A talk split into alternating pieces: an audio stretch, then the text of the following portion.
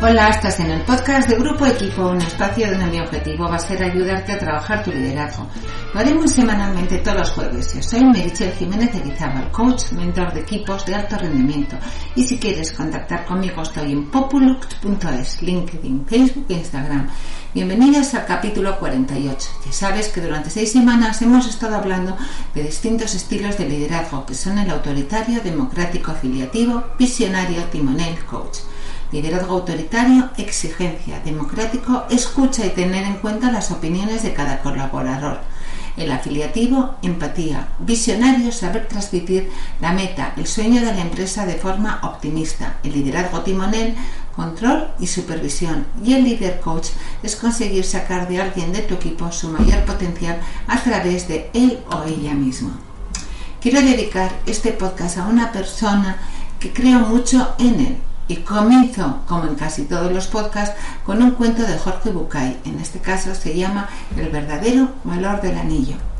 Vengo maestro porque me siento tan poca cosa que no tengo fuerza para hacer nada. Me dicen que no sirvo, que no hago nada bien, que soy torpe y bastante tonto. ¿Cómo, cómo puedo mejorar? ¿Qué puedo hacer para que me valoren más? El maestro, sin mirarlo, le dijo, Cuánto lo siento, muchacho, no puedo ayudarte Debo resolver primero mi propio problema, quizás después. Y haciendo una pausa agregó, si quisieras ayudarme tú a mí, yo podría resolver este tema con más rapidez y después tal vez te pueda ayudar. Encantado, maestro, titubeó el joven, pero sintió que otra vez era desvalorizado y sus necesidades postergadas. Bien, asistió el maestro. Se quitó un anillo que llevaba en el dedo pequeño de la misma mano izquierda y dándoselo al muchacho agregó Toma el caballo que está ahí fuera y cabalga hasta el mercado. Debo vender este anillo porque tengo que pagar una deuda. Es necesario que obtengas por él la mayor suma posible, pero no aceptes menos de una moneda de oro. Vete y regresa con esa moneda lo más rápido que puedas. El joven tomó el anillo y partió. Apenas llegó, empezó a ofrecer el anillo a los mercaderes. Estos lo miraban con algún interés hasta que el joven decía lo que pretendía por el anillo. Cuando el joven mencionaba la moneda de oro, algunos reían, otros le daban vueltas la cara, y solo un viejecito fue tan amable como para tomarse en serio y explicarle que una moneda de oro era muy valiosa para entregarla a cambio de un anillo. En su afán de ayudar, alguien le ofreció una moneda de plata y un cacharro de cobre, pero el joven tenía instrucciones de no aceptar menos de una moneda de oro y rechazó la oferta. Después de ofrecer su joya a toda persona que se cruzaba en el mercado, más de cien personas, y abatido por su fracaso, montó su caballo y regresó. Cuánto hubiera deseado el joven tener él mismo esa moneda de oro. Podría entonces habérsela entregado al maestro para liberarlo de su preocupación y recibir entonces su consejo y ayuda. Entró en la habitación. Maestro, dijo, lo siento, no es posible conseguir lo que me pediste. Quizás pudiera conseguir dos o tres monedas de plata, pero no creo que yo pueda engañar a nadie respecto del verdadero valor del anillo. Mmm, qué importante lo que dijiste, joven amigo, contestó sonriente el maestro. Debemos saber primero el verdadero valor del anillo. Vuelve a montar y vete al joyero. ¿Quién mejor que él para saberlo? Dile que quisieras vender el anillo y pregúntale cuánto da por él, pero no importa lo que ofrezca. No se lo vendas, vuelve aquí con mi anillo. El joven volvió a cabalgar. El joyero examinó el anillo a la luz del candil, lo miró con su lupa, lo pesó y luego le dijo Dile al maestro muchacho que si lo quiere vender yo no puedo darle más de 58 monedas de oro por su anillo. ¿58 monedas? Exclamó el joven. Sí, replicó el joyero, ya sé que con tiempo podríamos obtener por él cerca de setenta monedas, pero no sé si la venta es urgente. El joven corrió emocionado a casa del maestro a contarle lo sucedido. Siéntate, le dijo el maestro, después de escucharlo. Tú eres como ese anillo, una joya valiosa y única, y como tal solo puedes evaluarte o solamente puede evaluarte, perdón, un experto. ¿Qué haces por la vida pretendiendo que cualquiera descubra tu verdadero valor? En ocasiones me encuentro, precioso cuento, cuento por cierto, y en ocasiones Me encuentro en las empresas con verdaderos anillos escondidos, anillos súper poderosos, maravillosos, que no son apreciados por muchas causas.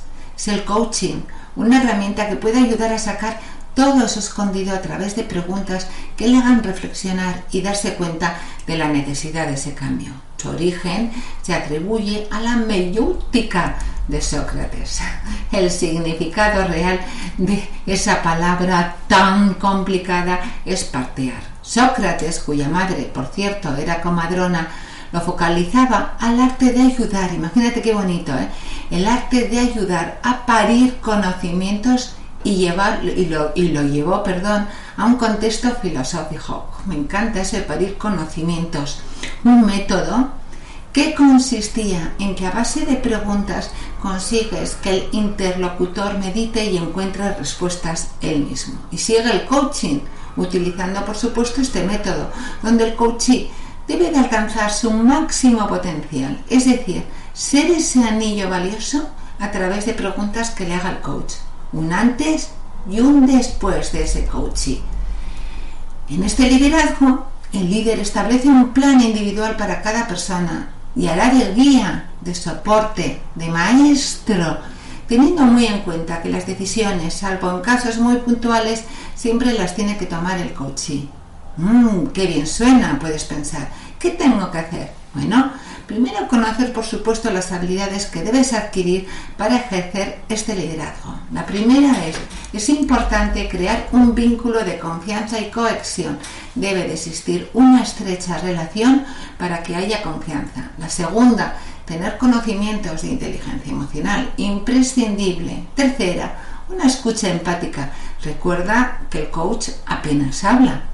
La cuarta, habilidad para hacer preguntas adecuadas. La quinta, tener una comunicación asertiva.